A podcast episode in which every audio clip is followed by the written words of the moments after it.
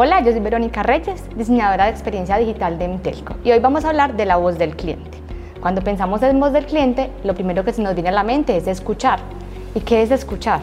Es comprender más allá de las palabras, es retener lo que tu interlocutor está diciendo, pero no solamente retenerlo, sino también ser capaz de percibir esas ideas que él tiene, esos pensamientos, sus actitudes, sus gestos, para ponernos en su lugar.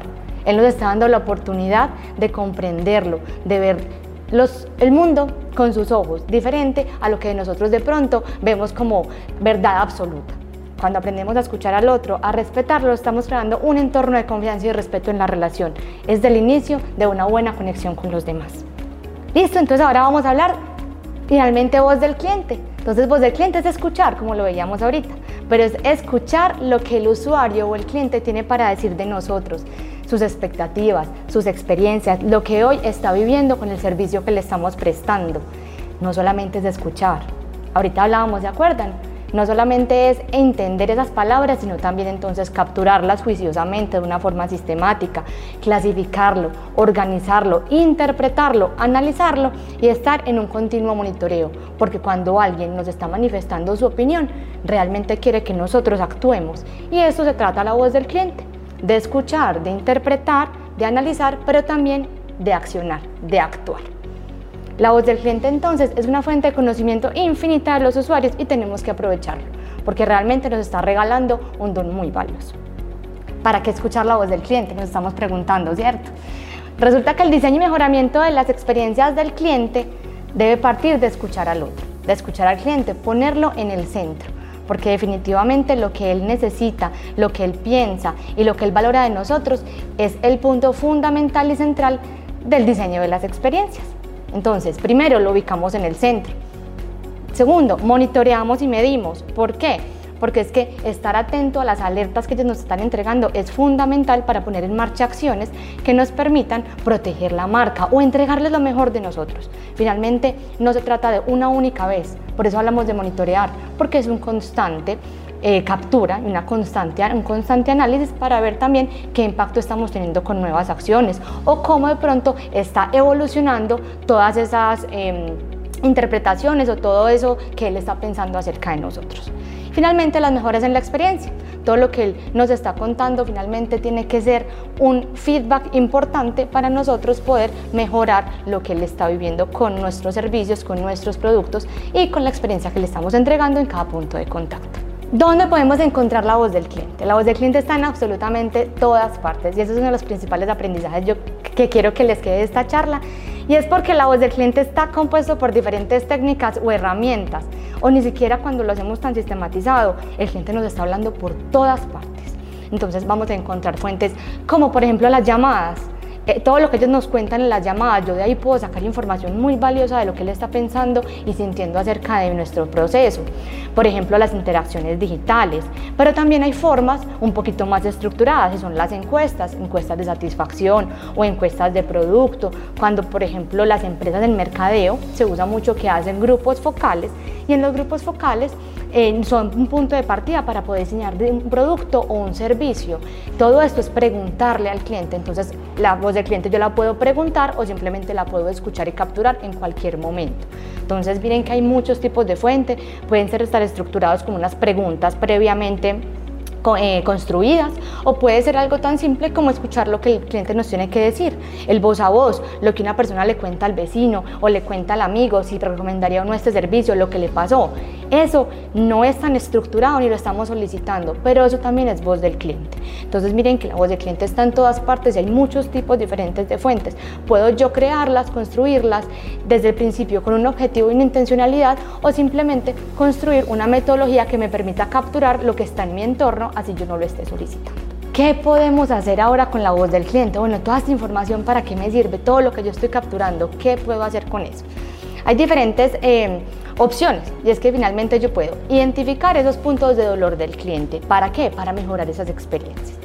Priorizar iniciativas, porque entonces yo puedo decir qué tiene mayor impacto para él, para yo trabajar y primero abarcarlo en mis, en mis acciones o puedo detectar alertas tempranas. Esto se da mucho en las redes sociales cuando empezamos a detectar que hay un tema de conversación alrededor de la marca o que se genera una situación que un cliente la está haciendo viral.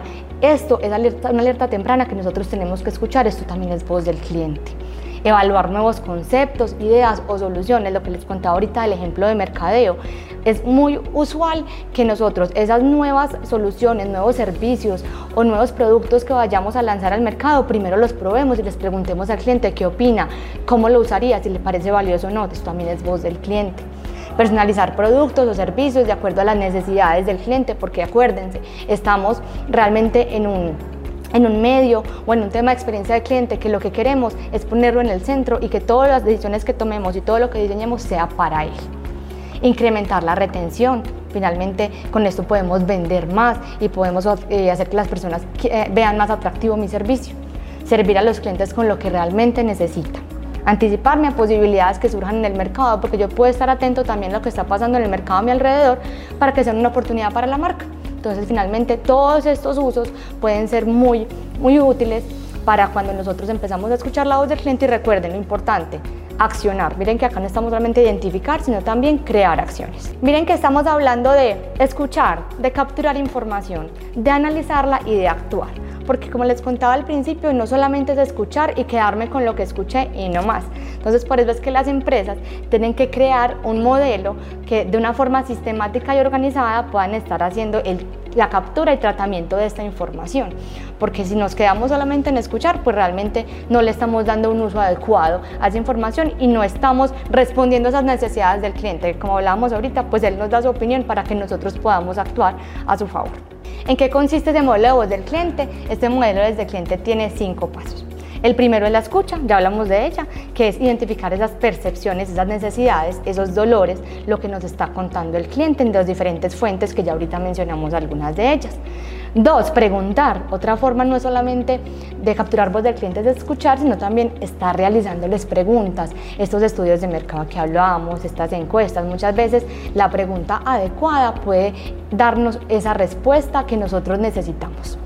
Interpretar consolidar toda esa información que yo estoy obteniendo de las diferentes fuentes, consolidarla, organizarla para poder obtener resultados y hallazgos que me sirvan para el punto siguiente que es actuar. El cuarto punto, yo con toda esa información que ya tengo y que ya analicé, entonces voy a idear y a diseñar esas estrategias, esas mejoras que me van a permitir darle una mejor experiencia al cliente. Y finalmente, monitorear. También les contaba que es un proceso continuo, no es una única vez, entonces pues es algo que se da un proceso que se da eh, constantemente y que yo le estoy haciendo seguimiento a esos resultados para ver cómo va variando esa percepción del usuario, si yo ya ejecuté alguna estrategia para mejorar, entonces si realmente esa percepción cambia o no cambia. Entonces, ese monitoreo nos permite tener algo constante para identificar si esa evolución se da o no, si las estrategias que yo estoy utilizando sí me están ayudando o no.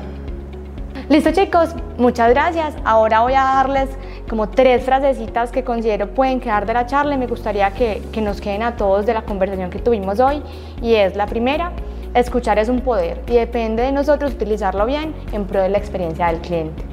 La segunda es que la voz del cliente está en todas partes, debemos estar atentos para poder identificar esos hallazgos y esos insights que nos está dando el cliente para mejorar su experiencia. Y la tercera es que la voz del cliente no solamente se trata de escuchar y recolectar datos, lo más importante es que nosotros podamos analizarla y actuemos en pro de esa experiencia. Muchas gracias.